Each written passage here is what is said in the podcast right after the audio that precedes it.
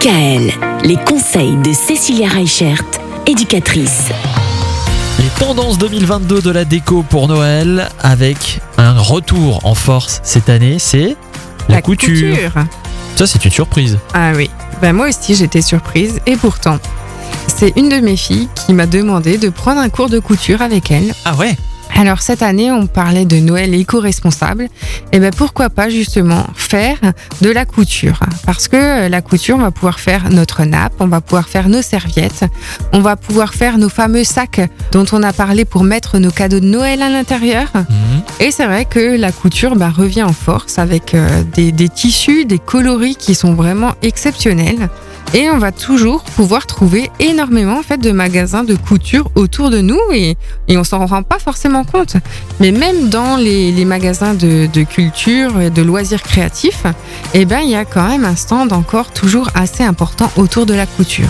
Et donc, il y a aussi euh, certaines merceries qui vont pouvoir vous proposer soit des tutos, euh, soit justement euh, des, des pas à pas pour réaliser euh, des petites réalisations qui sont simples, même pour les débutants. Pas forcément besoin d'avoir une machine en plus. Donc, c'est vrai que c'est super sympa. Ça vous permet de passer un bon moment entre parents et enfants ou entre parents et euh, grands-parents, voilà, Ouais. de- pour échanger des techniques. Et en même temps, ça vous permettra d'avoir un souvenir avec une nappe ou effectivement ces serviettes que vous pourrez garder dans le temps. Ou en général, c'est quand même plutôt les filles quand même encore en 2022 qui s'intéressent à la couture, j'imagine. Même pas forcément. Ah ouais Donc, il y a de plus en plus de, de- de garçons qui aiment la couture. Il faut savoir que les plus grands couturiers sont quand même des hommes. hein. C'est vrai. Eh oui, c'est bah, c'est pas faux. ce Ah, que vous voilà. dites là. Bon, moi je m'y suis pas mis du tout. Et Ah. je ne sais pas si ce sera pour cette année.